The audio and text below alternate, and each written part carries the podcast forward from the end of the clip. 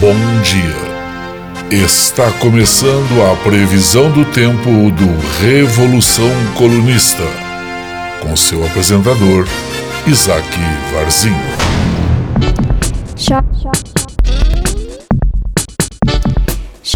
Bom dia, amigos. Hoje é sexta-feira, dia 14 de agosto. Está começando mais uma edição da previsão do tempo aqui do Revolução Colunista, programa onde diariamente falamos sobre o clima no Brasil, seja esse clima meteorológico ou político. Visitamos algumas cidades do país através da sua previsão do tempo, bem como abordando as notícias que você deve saber para começar bem o seu dia. Hoje, sexta-feira, final de semana quase começando. Como é que estão as coisas por aí? Tudo certo? Aqui na minha cidade, Florianópolis, está um dia nublado, meio esquisito, meio frio. Mas considerando que a gente só está em casa agora, no máximo possível, respeitando o isolamento, até que não faz tão mal um friozinho para poder ficar debaixo das cobertas, assistindo Netflix, comendo um mingau e tomando um cafezinho. Até porque Netflix é aquelas coisas, você gasta mais tempo escolhendo o que vai assistir do que assistindo. Um ótimo passatempo para você gastar os seus dias, principalmente nesse final de semana que está começando. E sem mais enrolação, vamos à previsão do tempo do dia, mas não sem antes ouvirmos os nossos comerciais. Esse programa é apresentado por Revolução Colunista, canal no YouTube e podcast no Spotify. Sendo um apoiador financeiro do Revolução Colunista, você não vai ficar mais bonito, você não vai ficar mais rico, seu casamento não vai melhorar, seus filhos não vão ser mais inteligentes, você não vai ganhar mais dinheiro, seu salário não vai aumentar, você não vai ser promovido. Mas pense assim: você estará colaborando com um canal onde diariamente você poderá ver alguém falando mal do seu presidente, escrachando com um burguês escroto. E mais, você receberá conteúdo diário e lives exclusivas, fazendo parte de uma comunidade de pessoas interessantíssimas. E o mais importante de tudo, obviamente, ajudando a gente a pagar o nosso aluguel.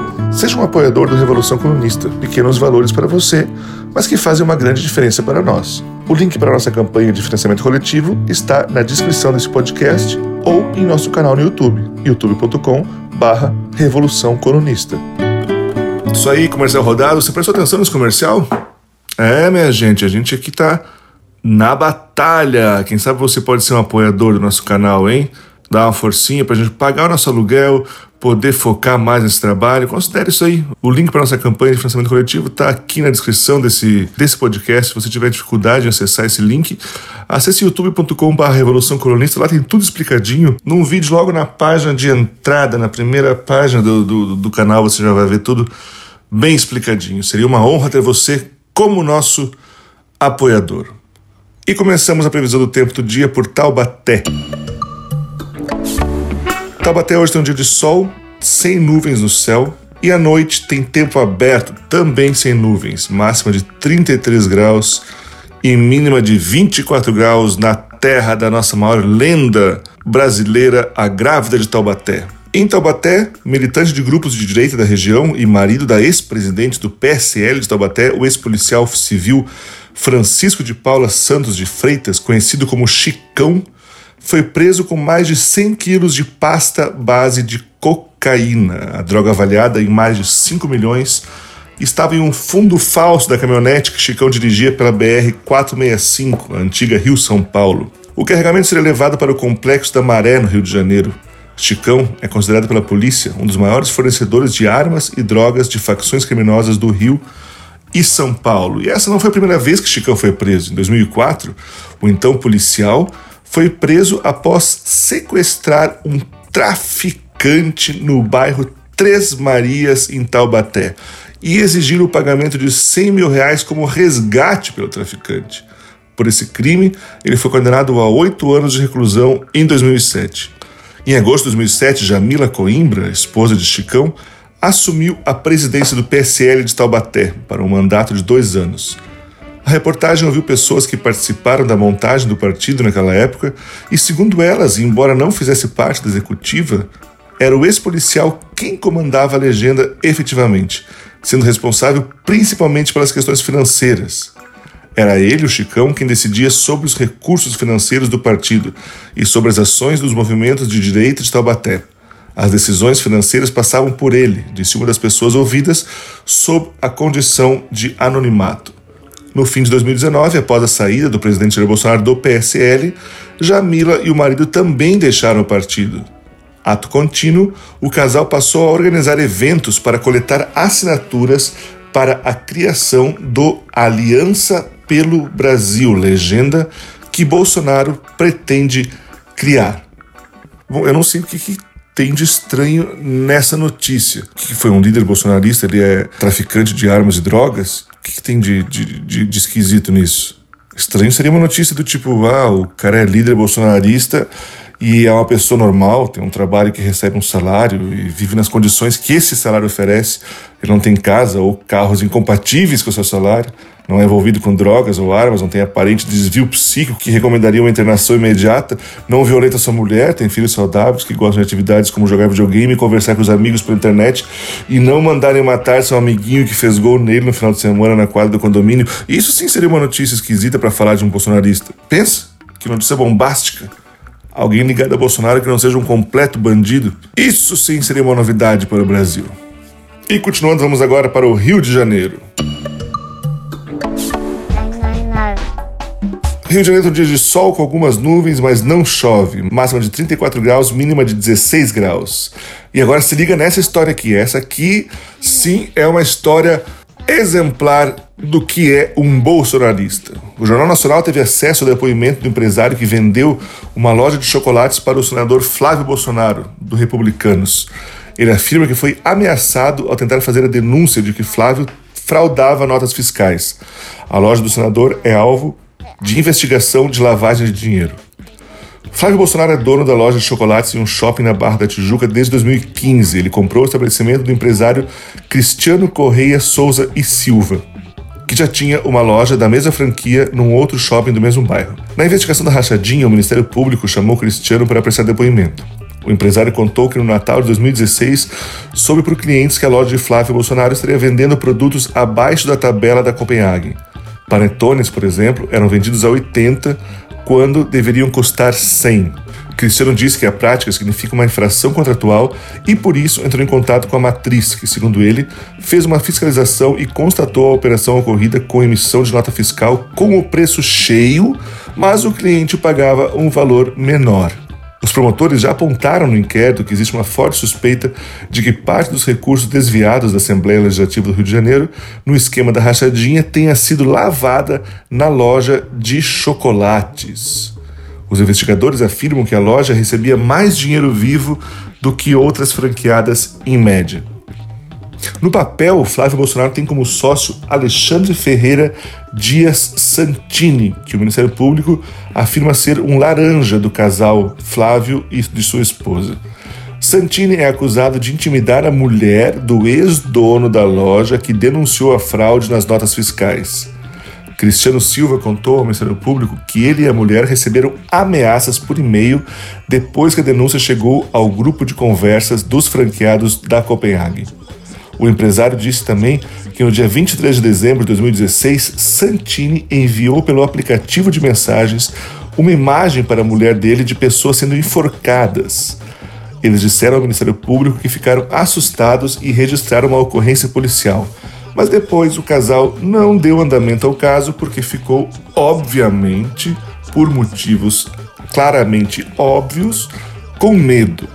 O senador Flávio Bolsonaro não explicou a denúncia da loja de chocolates, disse que os promotores do Rio buscam atacar a imagem pública dele e que espera que a Procuradoria-Geral de Justiça do Rio instaure procedimento para apurar a conduta dos promotores por violação de sigilo profissional num processo que deveria correr em segredo de justiça. Aqui sim temos um perfil mais tradicional do que se espera de um bom bolsonarista, um bolsonarista exemplar, Nada de fazer uma ligação para explicar a situação, trocar uma ideia, bater um papo, chamar para um cafezinho, marcar um call pelo Zoom, mandar uma cesta de café da manhã para o seu apartamento pedindo desculpas pela confusão, ou até um carro daqueles de mensagens bonitas que estaciona na frente da sua casa, dizendo: pô, desculpa por mal atendido, essa história das notas fiscais ficou meio esquisito mesmo, mas foi mal, meu amigo. Que nada.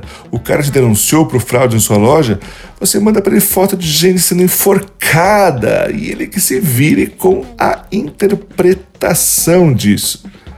E caso dê ruim, caso ele ache meio esquisito, sempre tem a chance de você dizer que aquilo era só umas fotos do que o governo comunista venezuelano de Nicolás Maduro estava fazendo com o povo nas ruas, que você só estava compartilhando para mostrar o que a esquerda quer fazer aqui no Brasil. Isso sim é o bolsonarismo raiz. E vamos agora para Belo Horizonte. Em Belo Horizonte, um dia de sol com algumas nuvens, mas não chove. Máxima de 28 graus, mínima de 15 graus. E em meio à pandemia, sem terra são despejados e tem escola destruída em Minas Gerais. Enquanto policiais do batalhão de choque batiam com os cacetetes de seus escudos, moradores sem terra do acampamento Quilombo Campo Grande, na área rural de Campo do Meio, em Minas Gerais, salvavam às pressas livros, carteiras e quadros negros da escola. Na manhã do dia 13, a ação de reintegração de posse em andamento na área desde ontem começou justamente com um trator destruindo a escola Eduardo Galeano a única do acampamento onde vivem cerca de 450 famílias. O acampamento Quilombo Campo Grande foi criado em 1998, quando os trabalhadores da usina Ariadnópolis, que falira dois anos antes, ocuparam a área por não terem recebido as indenizações trabalhistas e passaram a viver do cultivo da terra. Desde que ocuparam a fazenda, já sofreram vários despejos e vivem constantemente sob ameaça de novas reintegrações de posse. Mas o movimento resistiu e hoje são 450 famílias acampadas na antiga área da usina. Cada família tem em média 8 hectares de terra e a maioria não usa agrotóxicos e nem sementes transgênicas. Um orgulho dos acampados é o café orgânico Guaií. Primeiro, eu recomendo que você, antes de falar merda, ou mesmo de pensar merda na sua cabeça, sobre o MST, estude o mínimo possível sobre o movimento, para além do que você pode ouvir na Globo, nas mídias que vão dar sempre a percepção burguesa do assunto. Uma dica que eu tenho para você é acessar o nosso canal youtube.com.br Revolução. Um dos primeiros vídeos desse canal, quando eu estava ainda aprendendo como se fazia vídeo, é um vídeo explicando como funciona o MST, do que se trata. Recomendo fortemente que você assista esse vídeo o MST é um dos movimentos mais importantes do mundo inteiro na luta pela reforma agrária e da agroecologia, de pensar a alimentação, pensar o plantio sem agrotóxicos, de alimentação orgânica. Se você não sabe, durante a pandemia, o MST já doou até agora mais de 600 toneladas de alimentos para pessoas em situação de risco. 600 toneladas. Isso não está falando do governo de usar o dinheiro de imposto, de, do Estado contribuir minimamente com a sobrevivência das pessoas. São agricultores, pequenos agricultores, quando não estão presos à lógica capitalista de ter que fazer dar valor ao seu produto, nem que para isso tem que jogar coisa no lixo, está em meio à pandemia ajudando as pessoas. E esses são os terroristas do Brasil. O Brasil virou um lugar tão maluco que terrorista é aquele que quer dar comida orgânica de qualidade para as pessoas e a vítima é o burguês bilionário que só quer terra para dizer que é sua, nem que seja para ficar parada mofando toda a força ao MST. Você deveria conhecer o MST. O MST é um projeto, um projeto emocionante, é um projeto que faz a sua vida ser mais legal se você tiver contato e acesso ao que o MST faz. Recomendo fortemente. Assim como recomendo que você acompanhe essa briga que está rolando lá, porque essa covardia do governo do estado mineiro governo, aliás, do Partido Novo, que de novo nem a logo tem, que é aquela cafonice laranja, meu Deus do céu, precisa ser denunciada, precisa ser exposta. Então, quanto mais as pessoas puderem compartilhar isso no Facebook, no Twitter, aonde der, melhor. Se possível, faça a sua parte. E vamos agora para Brasília. Tem um dia de sol com algumas nuvens, mas não chove, máxima de 30 graus, mínima de 15 graus. E em Brasília, o presidente Jair Bolsonaro atingiu, veja você o que eu vou dizer nesse exato momento, o presidente Jair Bolsonaro atingiu sua melhor avaliação desde o início do mandato, segundo pesquisa Datafolha divulgada pelo jornal Folha de São Paulo no final da noite desta quinta-feira, dia 13. A pesquisa indica alta no número de eleitores que consideram o governo ótimo ou bom e queda entre os que veem o governo como ruim ou péssimo. Segundo pesquisa realizada em 11 e 12 de agosto, com 2.065 brasileiros adultos que possuem telefone celular em todas as regiões e estados do país, são 37% os que acham o governo ótimo e bom. É a maior marca atingida desde o início do mandato.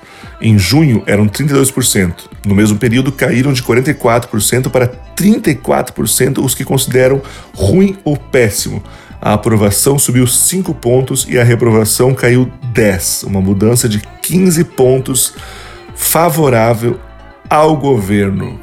Essa notícia pode ser a notícia mais deprimente que você pode ouvir no seu dia de hoje, mas não é surpreendente. As razões são até bastante evidentes. Primeiro, o auxílio emergencial, os 600 reais que o governo está oferecendo para algumas pessoas do Brasil, tem um peso enorme nessa mudança de ânimo, embora não explique, obviamente, sozinho os números, mas tem muita gente que vai dizer que, olha, o cara é um bosta, mas pingou 600 pila na minha conta no momento onde eu não tenho um real. Então, se ele continuar me dando 600 pila todo mês, vou dizer que ele é um bom presidente. Isso é, de certa forma, óbvio. Segundo, em muitos aspectos, o Bolsonaro mudou radicalmente sua postura, abandonou um pouco a sua radicalidade, parou de ficar na, no cercadinho dando entrevista e, e sendo o alucinado delirante que ele realmente é, se afastou um pouco do olavismo, tudo isso para ficar mais amigo do Centrão e ter apoio